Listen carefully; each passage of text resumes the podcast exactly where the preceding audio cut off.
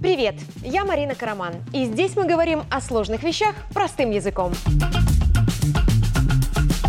Сегодня о том, съедает ли инфляция семейный капитал, как стимулирует рождаемость в США и зачем нам чужие дети. Поехали!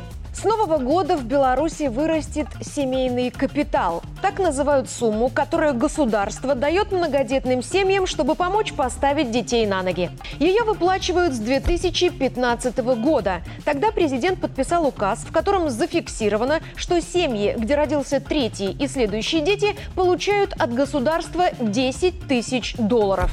На тот момент их можно было использовать только когда ребенку исполнится 18 лет. Но в 2000 2020-м этот капитал разрешили тратить досрочно. Не на чипсы и айфоны, конечно, а в случаях, если многодетной семье не хватает на покупку жилья, оплату учебы и медицинскую помощь. Позже добавили в этот список покупку приспособления для людей с инвалидностью. Тогда же, в 2020-м, сумму отвязали от доллара.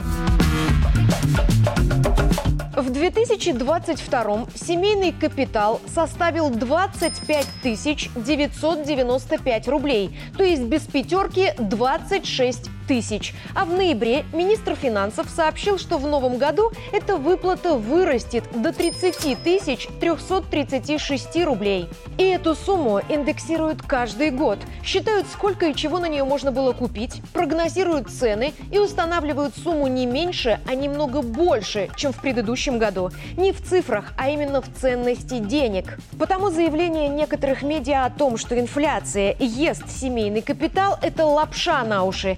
Ежегодный перерасчет не дает инфляции съедать выплату и к тому же увеличивает ее реальную стоимость. И здесь на минутку обратимся к доллару. До 2020-го семьям платили 10 тысяч долларов. В 2022 – 26 тысяч рублей. Это 10 тысяч 480 долларов.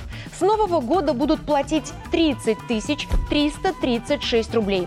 В данный момент это 12 тысяч 230 долларов. Важно! Первое. Получить семейный капитал имеют право не только кровные многодетные родители, но и те, кто усыновил осиротевших детей. Одного из них или всех в семье – неважно. Второе. Семейный капитал – это не какие-то обещанные деньги, которые материализуются только когда их нужно потратить. Они лежат на счету с момента одобрения заявки и капитализируются. Это полноценный депозит, на который капают проценты. И если деньги не использовали досрочно, то через год-два 2-3 – это уже совсем другая, большая сумма. Третье. Семейный капитал можно тратить на нужды любого члена семьи, а не только на ребенка, после появления которого родители получили право на эту выплату. То есть, если деньги нужны на обучение мамы или на брекеты для сестры, ими можно воспользоваться. А оставшаяся сумма будет ждать на счету и прирастать процентами. Деньги на выплаты семейного капитала берут из бюджета. Минфин в конце года планирует, на что мы будем тратиться в следующем году. И если какая-то выплата была востребована и принесла результат, в нее обязательно вложатся снова. Семейный капитал востребован, результат есть. Белорусы стали смелее идти на рождение третьего и последующих детей. За 10 лет многодетных семей стало больше вдвое. Сейчас их у нас 120 тысяч. 80% растят троих, остальные больше. С 2020 года 61 тысяча семей использовала выплату досрочно. Тратили в основном на жилье. Потому в 2023 году на семейный капитал планируют пустить 430 миллионов рублей. По прогнозам, эти деньги возьмут 13 800 семей. Важно! Семейный капитал дают в дополнение к другим выплатам. Все семьи, в которых больше двух детей, имеют право на льготные кредиты на жилье. И 75% такого кредита гасит государство.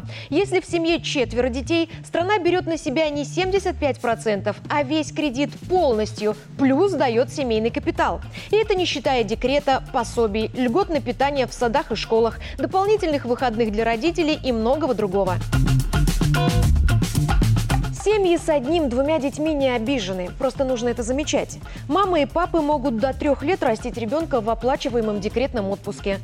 Женщина получает деньги за то, что берегла свою беременность и встала на учет в поликлинике до 12 недели. С 30 недели она может не работать. После рождения малыша ей выплачивают так называемые подъемные. Сумма эквивалентная 1400 долларов на первого ребенка и почти 2000 на следующих. Плюс три года пособий, которые постоянно растут. Бесплатное наблюдение, роды, сопровождение мамы и ребенка врачами. При необходимости стационарное лечение, молочные молочные кухни, детские сады на весь день, где белорусы оплачивают только питание. Все это роскошь, которую не могут себе позволить в большинстве стран мира чтобы стимулировать рождаемость. Это важно для всех белорусов. Как ни парадоксально, тем, у кого детей нет, многодетные семьи нужны еще больше, чем тем, у кого дети есть. Сотни тысяч малышей сейчас – это работающая экономика через 20 лет и гарантии выплаты пенсий нынешним 35-летним гражданам. И если у всех родителей на случай немощи или болезни есть надежда на помощь детей, то те, у кого не сложилось с родительством, могут рассчитывать только на новое работоспособное поколение. А когда рождаемость падает, население стареет. Пожилых становится больше, чем молодежи. Некому раскручивать экономику и содержать пенсионеров. Люди беднеют, территория пустеет, и кто-нибудь пытается ее занять. Наша территория расположена в таком сладком месте, что занять ее пытаются не дожидаясь, пока мы перестанем рожать и состаримся всей страной. 2020 тому пример. А Европа – пример тому, что на место людей, которые отказываются от поддержки семей, всегда приходят приверженцы традиций и многодетности. На Западе в последнее время продвигают идеи сокращения рождаемости, а людей приравнивают к паразитам, которые прожигают ресурсы и портят экологию. Вот, например, социальная реклама в Германии. Подпись к фото матери с двумя детьми.